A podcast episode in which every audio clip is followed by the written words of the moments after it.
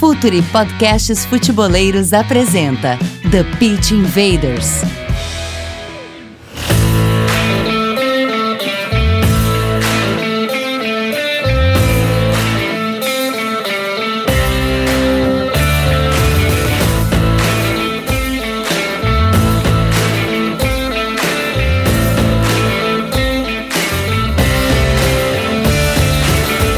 Olá, futeboleiros!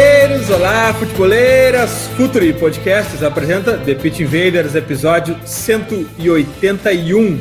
Sempre falando de maneira profunda e séria sobre o jogo. Meu nome é Eduardo Dias, estamos no ar em mais uma invasão futeboleira. Este episódio chega até vocês com a força da Coach ID, o software para treinadores e clubes de excelência. Futuri é o representante oficial da Coach IB no Brasil. E-mail comercial.futuri.com.br e assine a nossa plataforma de conteúdo exclusivo, Futuri Club. Acesse apoia.se barra Futuri. Conteúdo, comunidade e relacionamento. E Futuri Pro, departamento de análise de mercado do Futuri. Scouting, performance e inteligência aplicada ao jogo. Futuri Pro, seu time ganha mais jogos e gasta menos dinheiro. É hora da conexão e começamos sempre pelo time da casa. Dimitri Barcelos, o nosso colunista de futebol latino. Dali, Jimmy. Dalidinho, todo mundo que está nos acompanhando aí, mais um The Pitch Invaders. Prazer imenso estar aqui de novo para a gente falar um pouco de futebol e falar hoje de Uruguai, né? Dessa renovação aí da seleção celeste Vamos lá separar o mate e destrinchar esse processo aí do Uruguai. E aqui no Futuri a gente tem futebol por todos os lados, inclusive no departamento jurídico. Então, com vocês, Luísa Soares, bem-vinda ao The Pit Invader. Fala pessoal, Vá, uma, uma honra imensa estar participando hoje do nosso principal produto, né, do carro-chefe da casa, aquela força aqui para a gente falar de Uruguai. Vão começar as eliminatórias, tem aí um desafio bem grande pela frente para Celeste e eu vim dar aquela aquele apoio caseiro, né? Isso, e bem advogada mesmo, já chega elogiando, já chega fazendo toda uma entrada formal.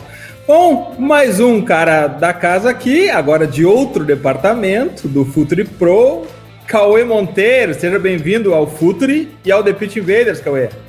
E aí, Eduardo, muito obrigado. É um prazer é, estar nesse espaço, estar tá fazendo parte desse time e principalmente um prazer para estar tá falando de, de Uruguai, né? Que é um futebol que eu já acompanho há algum tempo com mais carinho, até pela proximidade, né? E vamos nessa, vamos nessa. Um, um abraço aí pro Jimmy, pra, pra Luísa e vamos, vamos, vamos charlar um pouco. Invaders, vamos invadir o Uruguai.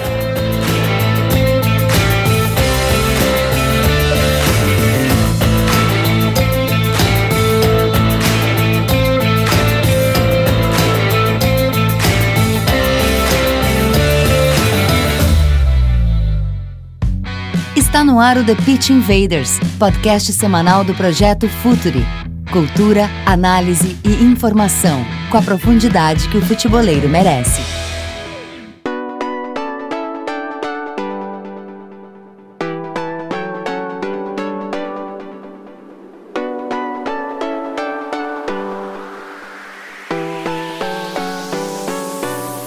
Não adianta, já virou figurinha no Whats. Aqui começa-se sempre pelo contexto. E para falar de Uruguai, o contexto mais importante que a gente pode dar a essa conversa é a origem, é a base, é por onde se forma tantos jogadores. El Paisito forma uma quantidade imensa de jogadores de altíssimo nível desproporcional, inclusive, à própria população, e eu falo desproporcional porque é uma população pequena e com um nível e uma quantidade absurda de jogadores, eh, não só já jogando no mercado premium, na elite do futebol, como também prontos para atravessar o oceano rumo à Europa ou mesmo rumo à MLS. Jimmy, conta pra gente o que já é uma matéria no Futuri, uma das matérias mais acessadas do Futuri, sobre o baby futebol e como começa esse perfil charrua, competitivo e de elite no futebol. Pois é, ah, eu sempre falo que o Uruguai, dentro do futebol, desafia muito a lógica demográfica, porque é absurdo tu parar para pensar que um país de pouco mais de 3 milhões de habitantes consiga revelar, consiga produzir jogadores em alto nível na constância e na qualidade que o Uruguai consegue. É uma coisa fenomenal, assim, parar para olhar por esse lado. E o Baby Football tem um papel, olha, fundamental nessa revelação de jogadores, nessa inserção das crianças e dos jovens no universo esportivo. Afinal, é ali que tudo começa, né? Desde muito cedo. Uh, crianças de 6, 7 anos de idade acabam uh, entrando nas equipes de bairro, nos times próximos da sua casa, da sua rua, para jogar futebol, para praticar um esporte, para ter uma, uma atividade fora do âmbito escolar. É mais do que apenas revelar jogadores, mais do que formar atletas, é uma obra social também, o baby futebol, né? Não tem como a gente uh, tirar o, o futebol desse contexto social todo, principalmente no Uruguai. E ali começa essa inserção das crianças no universo esportivo, começando de uma maneira mais lúdica, começando uh, meio que com uma brincadeira assim, mas aos poucos vai tomando um contorno de formação, de competição, uh, de colocar os jovens nessa situação de disputa de campeonatos tudo mais que vai formatando não apenas o perfil técnico dos jogadores, não vai formatando só a questão tática que engatinha demais, né? Vamos falar a verdade no baby football, mas principalmente o perfil o psicológico, o mental do jogador uruguaio, isso é estimulado desde muito cedo e principalmente no baby football, uh, com os pais querendo ver os filhos vencerem, ganhar as partidas, os técnicos das equipes incentivando as crianças a buscarem o resultado sempre.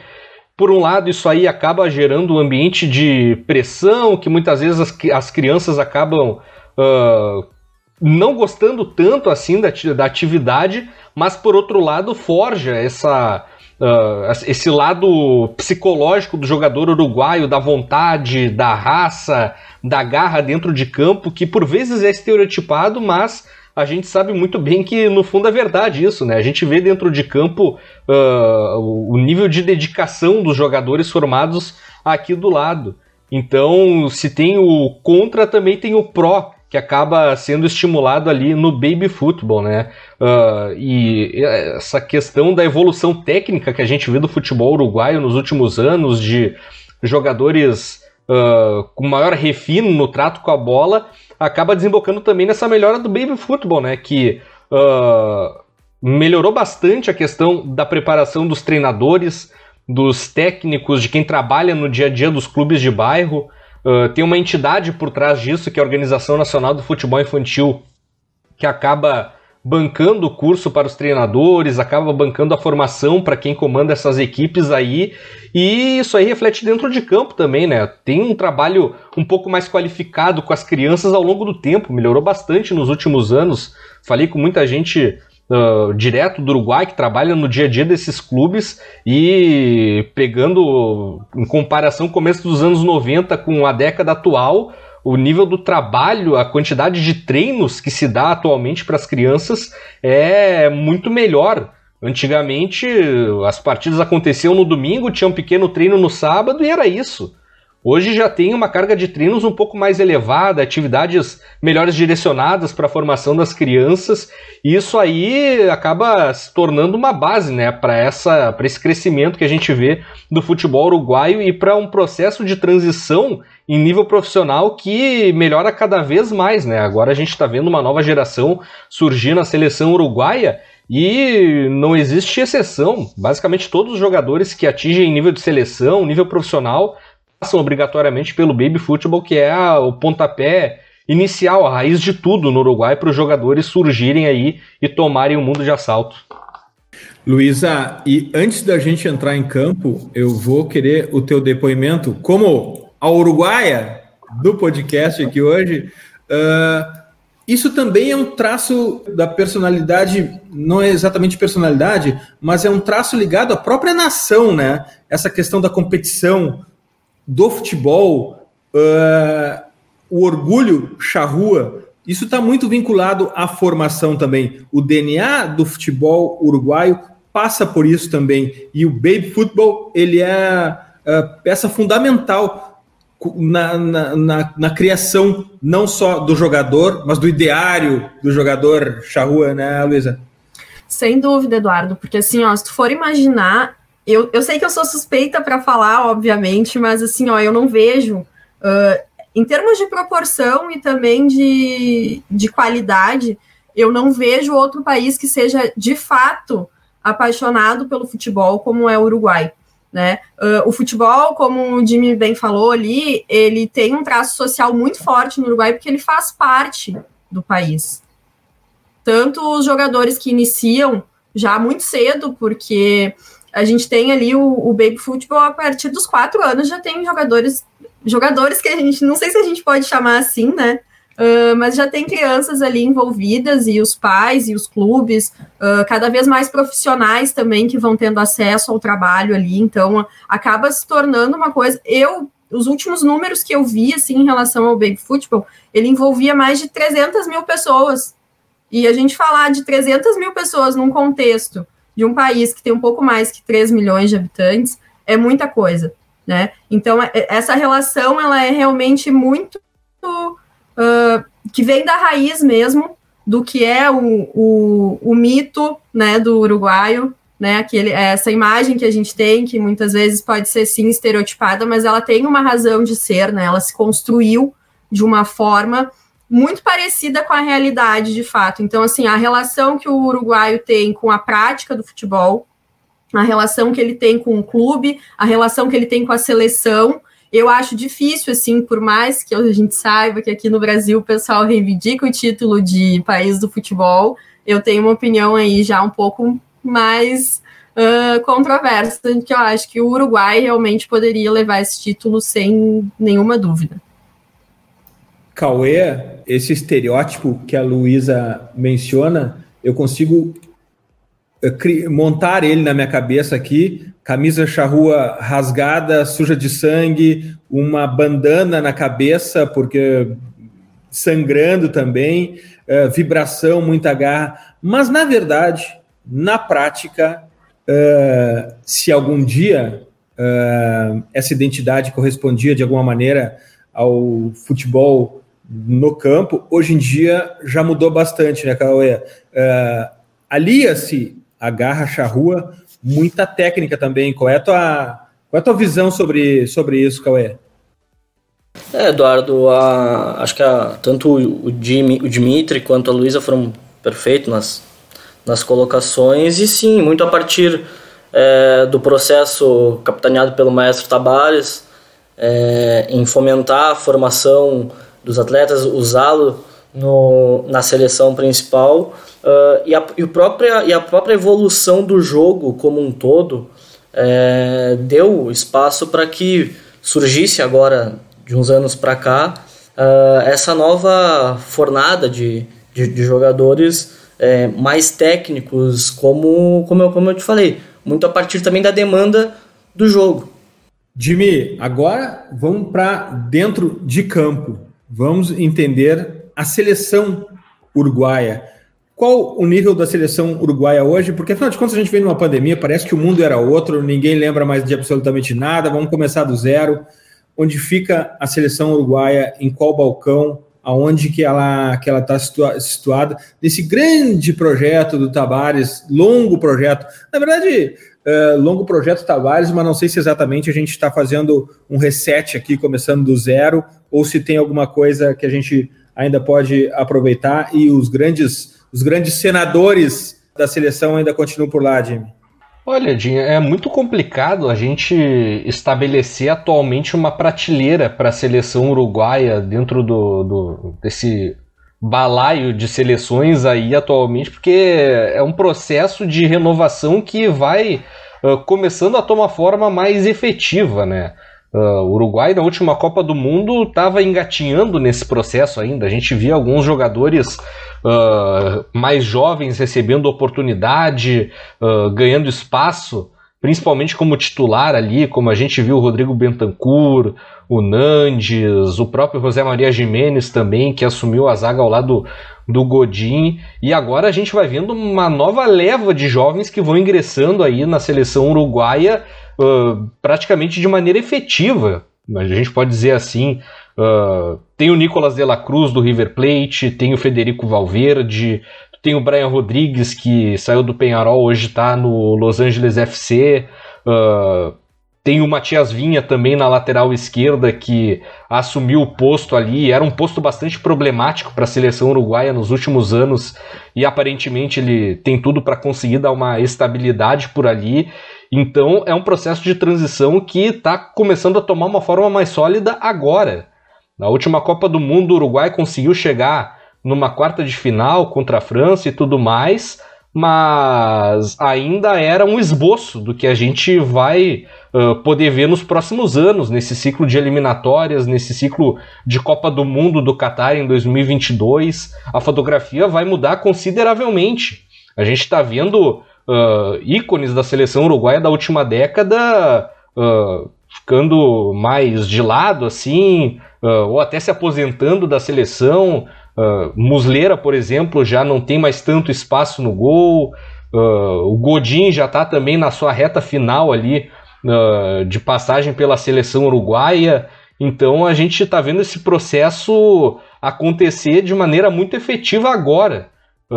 É uma, eu acredito que é uma sequência assim do projeto do Tabares, mas essa transição não se dá somente nas peças, também se dá na ideia de jogo, no modelo, se dá na concepção de futebol que a seleção uruguaia tem. Porque uh, antes da Copa do Mundo de 2018, ali em 2017, dá para dizer assim, a gente começou a ver o Uruguai uh, fazer uma transição de um modelo de jogo, de uma ideia de futebol, de um jogo mais direto, de bola jogada no espaço para o pessoal tentar explorar a velocidade para um jogo mais cadenciado, de mais bola no pé, de mais toque de bola, um pouco mais propositivo. E a gente está vendo o Uruguai com uma formatação técnica completamente diferente dentro de campo. Se antigamente a gente via muitos jogadores uh, de combate, muitos jogadores uh, de poucos toques na bola no meio-campo e na defesa, hoje a gente já vê jogadores mais associativos, jogadores de mais valorização da posse, que conseguem construir mais o jogo e não apenas reagir ao que o adversário faz. Então é uma renovação que se dá em todos os lados na seleção uruguaia. E agora, com as eliminatórias começando, vindo aí, a gente vai poder uh, tirar uma febre um pouco mais definitiva em relação a que espaço o Uruguai ocupa no cenário do futebol mundial em termos de seleção. Luísa, e essas eliminatórias começam com um meio de campo mais longe do estereótipo impossível. Valverde, Betancourt e Arrascaeta, oxigênio puro, Luísa. É certo. Eu ia complementar até um pouco o que o Jimmy falou sobre esse processo que ele enxerga. Eu vejo isso muito parecido mesmo, assim, uma transformação técnica que vai acontecendo. E eu acredito que isso aconteça muito porque a gente tem hoje praticamente um time que joga na Europa, né? Então acho que essas com o tempo isso veio descendo um pouco aqui para América do Sul, sabe? Foi chegando um pouco mais no Uruguai esse modelo uh, que os, os, jogadores estão acostumados a fazer na Europa, né? A gente vai ter aí a volta do Arrascaeta agora, então também jogando aqui no Brasil.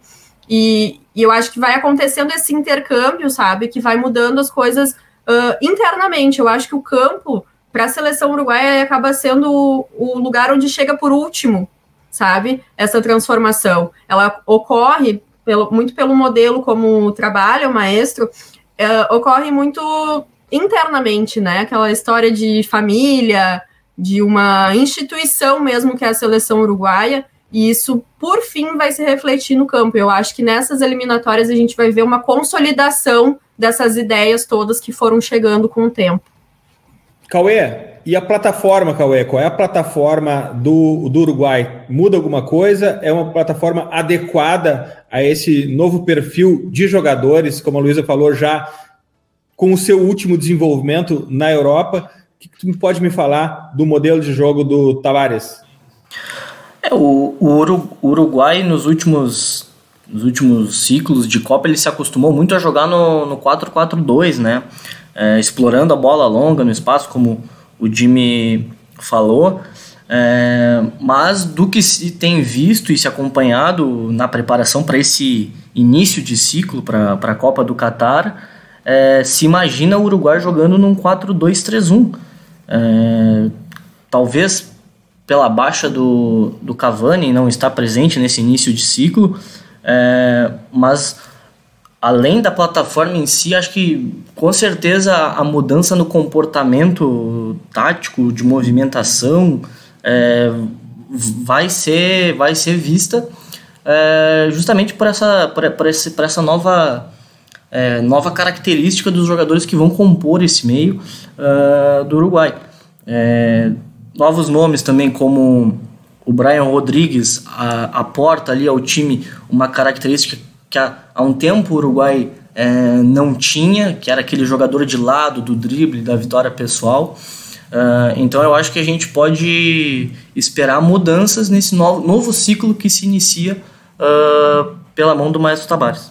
Time Cavani e Soares é o ataque titular ou isso vai mudar dependendo de circunstâncias de jogo? Esses dois senadores do Uruguai tem seu lugar garantido ou é algo que precisa ser negociado durante as eliminatórias? Eu acredito que eles têm o seu lugar garantido, sim, viu, Dinho? Acho que, uh, pelo menos para esse ciclo de Copa do Mundo, visando 2022, acho que tanto Soares quanto Cavani têm espaços, inclusive juntos ali, né, no comando de ataque. Eu acho que uh, tem essa situação que o Cauê destacou de o 4-2-3-1 uh, estar ganhando espaço, mas eu vejo por outro lado, né, uma alternativa de qualidade que o Uruguai tem em mãos agora. 4-4-2 tradicionalmente é o esquema que a gente via na seleção e o 4-2-3-1 nesse cenário de baixa do Cavani dá uma alternativa, dá um, um outro panorama para a seleção uruguaia, uma outra possibilidade para trabalhar dependendo uh, do adversário, dependendo do contexto do jogo. Mas eu creio que assim que o Cavani estiver à disposição, acho que ele e o Soares vão acabar sendo a dupla de ataque. Uh, tem atacantes surgindo com muita qualidade para nível de seleção uruguaia. Maxi Gomes que vem uh, fazendo bons jogos no Valência, tem o Darwin Nunes que uh, na segunda espanhola na última temporada fez uh, muitos gols, produziu demais e agora está no Benfica, dando esse salto de evolução, esse salto na carreira aí, mas acho que apenas para 2026, tanto o Maxi Gomes quanto o Darwin Nunes aí, para conseguirem sonhar com uma titularidade. Claro que falar de uma, uma consolidação de jogadores em nível de seleção é muito complicado, porque eles atuam por clubes, podem vir a se lesionar, podem uh, vir problemas físicos aí à tona que acabem tirando espaço deles uh, em médio, longo prazo e tudo mais. Tem dois anos até a próxima Copa do Mundo praticamente, então ainda tem muita água para rolar, mas eu acho que uh, Cavani e Soares ainda assim são os atacantes titulares do Maestro Tabares Afinal, é meio complicado né, a gente imaginar uh, qualquer jogador chegando e tendo a capacidade para sacar dois dos principais atacantes do futebol mundial né, nas, nos últimos anos. Não é apenas a questão técnica, a questão uh, tática, mas também a questão de liderança, que é muito importante na seleção uruguaia. A gente está falando de uma geração de jovens que surge aí, uma renovação que a gente vê no meio-campo, na defesa e tu precisa ter esses jogadores com um pouco mais de bagagem para conseguir auxiliar esses jovens aí nessa transição. E quer mais bagagem que Cavani Soares para a seleção uruguaia, tudo que já conquistaram no futebol mundial, com a própria camisa da Celeste. Então acho que essa importância deles aí para ajudar nessa transição, para orientar esses jovens, também é muito grande para se pensar em nesse momento sacar os dois aí e pensar numa outra dupla de ataque.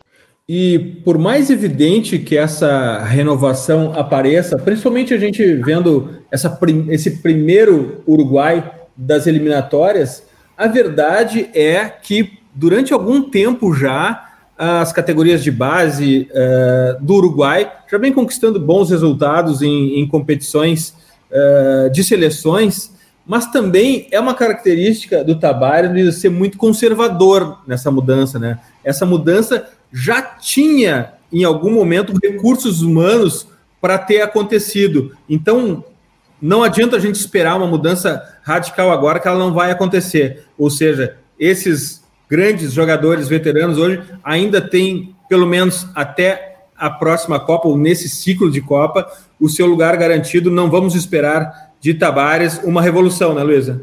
Não, não dá para a gente esperar realmente, porque né, o histórico do, do Tavares nos mostra que a valorização da base, uh, ele tem muito respeito pela base, acho que ele compreende muito bem o que acontece né, uh, na base do Uruguai, mas ele costuma ser mais conservador, inclusive, como eu falei antes, em relação ao ambiente, né? Da seleção, então, para ele, uh, já são 14 anos, né, nessa última passagem, então é, é muito consolidado ali a instituição seleção uruguaia, né? Ele vai, com certeza, sempre pesar muito bem quais, quais são os tipos de jogador que ele vai estar tá colocando ali para dentro. Então, acho que uh, os jovens eles acabam tendo que passar por aquele famoso vestibular ali e o maestro acaba se mostrando um professor bastante exigente. Cauê, os jovens hypados do Uruguai estão todos lá? Ficaram, ficou alguém de fora? É, é que a gente tem que entender também o contexto do que o maestro Tabares é, maneja em relação a, a, essa administração dos jovens na seleção. Ele, em entrevistas, ele já, ele já deixou claro que ele entende que um processo de, de grande desenvolvimento se dá ali entre os 22 e é, 25 anos. Então dificilmente tu vai ver o maestro Tabares convocando uh, um jovem de 17, 18 anos, como por exemplo o Arezo, que hoje é, é uma das principais joias do Uruguai uh, e deve estar se transferindo logo logo para a Europa. Uh, o Uruguai tem muito talento, tem muita, tem muita gente boa uh, que tem capacidade de estar na lista e não estava. O Diego Rossi estava na lista, na pré-lista e acabou ficando de fora, mas aí voltou dada lesão no plantel principal. Então, sim, há muito material humano e como a Luísa falou, é, o conservadorismo do, do, do, do maestro, é, a partir desse conservadorismo a gente não vai é, esperar ver essa gurizada muito cedo. Time, o cara da, da base dos, dos times sul-americanos, dos times sudacas. Que, quem é que ficou de fora aí? Até pegando um gancho nessa, nessa última parte que o Cauê acabou citando aí sobre esse conservadorismo em relação aos jovens, de não ver muitos atletas de 17, 18 anos. Uh, acho que vai além também, né? Porque é muito raro a gente ver o Tabares dando espaço a jovens que ainda estão no futebol uruguaio essa questão da, da ida para o futebol europeu, do término da formação dos jogadores lá, não só no futebol europeu também, né? Na MLS, como a gente está vendo alguns atletas serem convocados aí, sair do cenário uruguaio para maturar, para conseguir uh, evoluir os repertórios técnicos, acaba sendo um fator chave também aí para a gente pensar em convocação, em concepção de equipe na seleção uruguaia. Por exemplo, a gente tem o Santiago Rodrigues do Nacional, que é um extrema de muita qualidade, bastante associativo, é um jogador que já tem os seus 23 anos, mas que, por exemplo, não tem o mesmo espaço que tem o Brian Rodrigues, que tem apenas 19. Brian Rodrigues já está no cenário da MLS, evoluindo, acrescentando repertório, e o Santiago Rodrigues ainda não. Não é figura constante nas convocações do, do, do Maestro Tabares. Então tem essa, essa parte aí também da, da questão do, dos jogadores domésticos não terem tanto espaço assim. Claro que os que têm mais espaço são os mais experientes, como a gente já viu várias vezes acontecendo, né? Jogadores do Nacional, do Penharol, acima dos 30 anos de idade, uh, sendo convocados ali, principalmente para as posições mais defensivas do campo. Então tem essa questão aí também que precisa ser vista, ser contextualizada nas convocações do Tabares. Uh, e a gente tem alguns jogadores como uh, o Juan Inácio Ramírez também, que já está com seus 23 anos, é um atacante de qualidade, que participa da seleção sub-23 e não tem o espaço ainda na seleção uruguaia. O Darwin Nunes é mais jovem e vem sendo convocado. Então também uh, tem esses uh, jogadores domésticos que acabam ficando de fora, não necessariamente pela idade, mas sim pela questão da evolução, né? Pela questão de tu uh, ter, maior, ter maiores ferramentas ali para trabalhar e ter uma experiência maior para conseguir atingir o nível internacional, que obviamente, né, tu acaba enfrentando jogadores de outras partes do mundo na Europa, nos Estados Unidos e o ritmo, o enfrentamento, a questão da adaptação é totalmente diferente para daí tu chegar no nível da seleção uruguaia e conseguir corresponder uh, numa, numa régua alta ali como exige. Isso passa muito, eu acho, né, Jimmy, pelo nível técnico do campeonato mesmo, né, do futebol nacional lá, como estão as coisas. A gente vê que os jovens, eles não chegam a ficar por muito tempo depois que se destacam, né, que sobem pro profissional. Uh, logo em seguida eles já estão ou negociados ou estão ali com assédio forte dos times de fora. Então a gente acaba, acabam que só sobram mesmo os veteranos, né, quem já tem ali mais cancha, como a gente fala e também uh, esse nível técnico que não te proporciona grandes, uh, grandes evoluções ou, ou grandes uh, disputas, né? Ele acaba te deixando meio mais enfraquecido em relação a um cenário internacional, né? A, a vantagem de tu trazer jogadores que estão jogando fora, eles têm mais contato realmente com competições continentais, né? Com o futebol já de um nível técnico um pouco mais elevado. É, essa é uma questão que muita gente acaba trazendo, né? A, a tradicional pergunta por que, que, a seleção uruguaia tem tanto destaque, consegue se sobressair tanto uh, entre as seleções, mas a liga local, o campeonato uruguaio não consegue ter o mínimo destaque dentro do cenário sul-americano. A gente vê a questão das disputas de Libertadores, como os times uruguaios acabam sofrendo bastante, uh, o próprio nível técnico do campeonato uruguaio também, que a gente acompanha, uh, é baixo, acaba uh, times de exceção assim. Pegando ali o título, muitas vezes tentando sobressair tecnicamente de um jogo coletivo. A gente tem o projeto do Montevideo City, né, do Torque, que foi adquirido pelo Grupo City ali, que tenta uh, quebrar um pouco desse paradigma, tentar trazer um projeto de futebol realmente sólido para o cenário uruguaio, porque Nacional e Penharol acabam se sobressaindo dentro do país, acabam uh, monopolizando praticamente os títulos do campeonato uruguaio, mas não conseguem ter uh, essa explosão no cenário continental, né? Acaba sendo uma coisa meio episódica, como a gente viu o Penharol chegando na final da Libertadores ali em 2011. A uh, questão econômica, por ser um mercado pequeno de um país menor, de poucos habitantes, acaba influenciando bastante também. Penharol e Nacional são potências dentro, mas não conseguem ter uh, esse, esse perfil econômico para conseguir se reforçar com qualidade para disputar no alto nível no cenário sul-americano. Então é uma série de fatores aí que acaba desembocando nessa ida dos jogadores pro futebol europeu e na preferência do Tabares por esses jogadores de fora do Uruguai para construir as suas convocações dentro da seleção. Jimmy, viralizou uh, um, um vídeo do Montevideo City fazendo a construção por baixo, toque por todo o campo até chegar ao ataque num modelo típico de, de, de City, Group, City Group mesmo, uh, tu acha que o Montevideo City, com a sua potência, com seu dinheiro, de alguma maneira vai colaborar com o, a indústria uruguaia, local de futebol? Tu acha que pode ter reflexo nisso ou ele é descolado do contexto? Eu acho que é um pouco descolado do contexto, viu? Porque uh, a gente sabe muito bem como é que acaba funcionando essa questão do grupo City, de tu ter braços em todos os continentes, em ligas de menor expressão, para tu conseguir prospectar jovens, para tu ter um pouco mais de visão de mercado, uma, um panorama um pouco mais amplo de quem tu pode prospectar para tu levar para a nave mãe, que acaba sendo o Manchester City, invariavelmente, né? Então, eu pelo menos nesse primeiro momento enxergo uh, o Montevideo City, o Torque, uh, como esse braço de prospecção do Citigroup para desembocar lá no Manchester City do que necessariamente um projeto para tentar se tornar uma potência, para tentar mudar o contexto do futebol uruguaio, para tentar uh, devolver um pouco desse status que os clubes uruguaios têm no nível continental.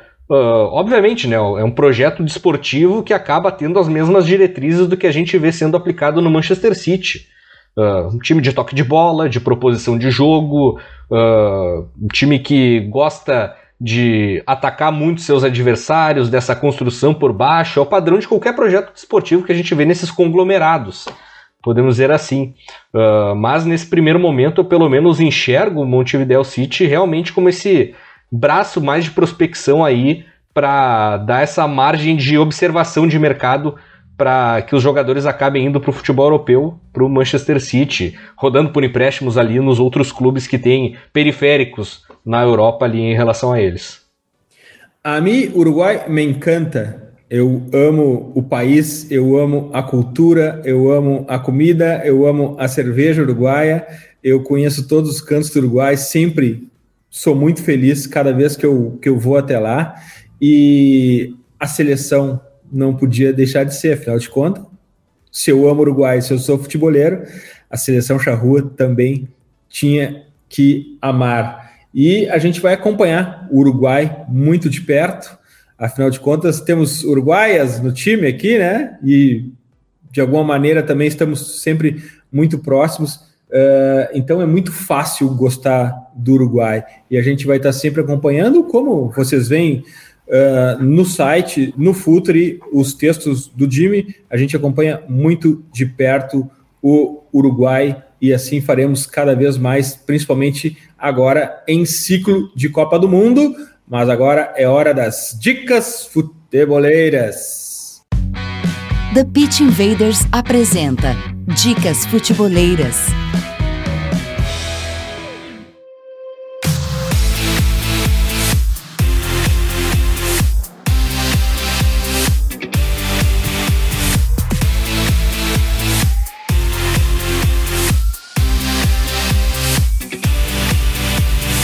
Estamos no episódio 181 do The Pitch Invaders e eu ainda pretendo lançar um livro só com as minhas dicas futeboleiras aqui, com as minhas não, perdão, com as dicas de todos os convidados e todos que passaram aqui, porque tem conteúdo fantástico ali. Uh, isso me fez lembrar também do Drive, a minha newsletter para os assinantes Gold do Futuri Club. Então, quem for assinante Gold do Futuri Club Fiquem de olho no spam das suas, da sua, na sua, nos seus gerenciamentos de e-mail, porque vai aparecer lá Drive a minha newsletter. Mas eu quis dizer tudo isso para dizer que é a primeira vez que eu vou repetir a minha dica futebolera. Não é bem repetir e também não é por falta de opção, é porque eu estou completamente apaixonado pela série The Playbook. Não só a original da Netflix, mas também a que a gente está fazendo aqui no Futuri através de um podcast com o mesmo nome que cai no feed aos sábados. E o próximo que vai ao ar é o episódio 1 com Doc Rivers. Bem, quem não ouviu o episódio 0, volte uma casinha e ouça. E neste episódio 1, eu e Vasco Samoco convidamos Myron Rodrigues e Luiz Cristóvão para falarmos sobre Termine a corrida, não se vitimize, Ubuntu, a pressão é um privilégio e campeões seguem adiante. Para quem assistiu o episódio 1 na Netflix, sabe do que eu estou falando. Quem não assistiu, faça esse tema de casa, porque tudo fará sentido. E além disso, uh, a gente ao final faz uma reflexão que eu acho muito coerente com uh, esse podcast que é uma, é, um, é uma reflexão sobre será que estamos entrando numa era em que treinadores serão mais líderes inspirando e gerenciando relações humanas do grupo, coordenando o macro e delegando orientações técnicas e táticas para especialistas. Isso é, uma, é um assunto muito legal. E sábado, no feed do Futuri, no seu gerenciador de podcasts. Jimmy, tua dica futeboleira? Vou puxar a brasa aqui para firma, viu? Minha dica futeboleira é doméstica. Meu artigo lá no site do Future falando justamente sobre o primeiro tema que a gente puxou aqui no The Invaders, uh, falando sobre o baby futebol, né, cara? Baby futebol, o segredo é a raiz do futebol uruguaio, falando aí sobre esse processo uh, de formação dos jogadores no Uruguai, falando sobre a inserção das crianças nesse cenário, a questão da formação técnica, da formação psicológica e mental dos jogadores, esse processo de transição de quando a criança acaba deixando o futebol infantil e é levada ou procurada para os grandes clubes do futebol uruguaio, é um universo sensacional, cara, de se uh, observar, de se compreender, de se entender, de se pesquisar porque acaba uh, trazendo muitas explicações para nós de tudo isso que a gente falou aqui hoje, né? Desse processo de transição, de transformação técnica do futebol uruguaio, desse processo de renovação, uh, da quantidade de jogadores que são revelados aí a cada, cada ciclo de Copa do Mundo. Então, deixo essa dica doméstica aí, passem lá no site do Future, Baby Football a raiz e o segredo do futebol uruguaio. Graças, Jimmy. Até a próxima. Valeu, grande abraço. Luísa, tua dica futeboleira? Bom, Eduardo, eu aqui no Futuri, além de departamento jurídico, podcaster, também sou, antes de tudo, uma grande fã do trabalho do Futuri. Então eu vou indicar também nosso colega Jimmy, com uma matéria que é exclusiva para assinantes do Futuri Club. Então já fica a dica aí para o pessoal assinar também, duas dicas em uma que é matéria sobre cinco jovens uruguaios pra gente ficar de olho. Demais! Essa é outra das matérias clássicas do Jimmy sobre Uruguai, que é super coerente com o episódio de hoje. Valeu, Luísa, volte sempre. Pode deixar que eu volto, tu sabe? Sei sim. Cauê, tua dica futeboleira? Minha dica futeboleira é o livro Yo Paco, do autor Mário Bardanca, que descreve o antes e o depois do futebol uruguaio a partir dos bastidores, das transações entre os jogadores. Ele conta a história de um determinado empresário famoso de lá. Uh, e, enfim, muitas histórias sobre o, os bastidores que faz o leitor entender por que o futebol uruguaio está uh, onde está, o futebol uruguaio de clubes, né? Cauê, bem-vindo e graças. Muchas gracias e vamos arriba. Invaders, graças por estarmos juntos em mais esse TPI, futeboleiras, futeboleiros, nós somos o Futuri e temos um convite para vocês. Pense o jogo, abraço e até a próxima invasão, The Pitch Invaders.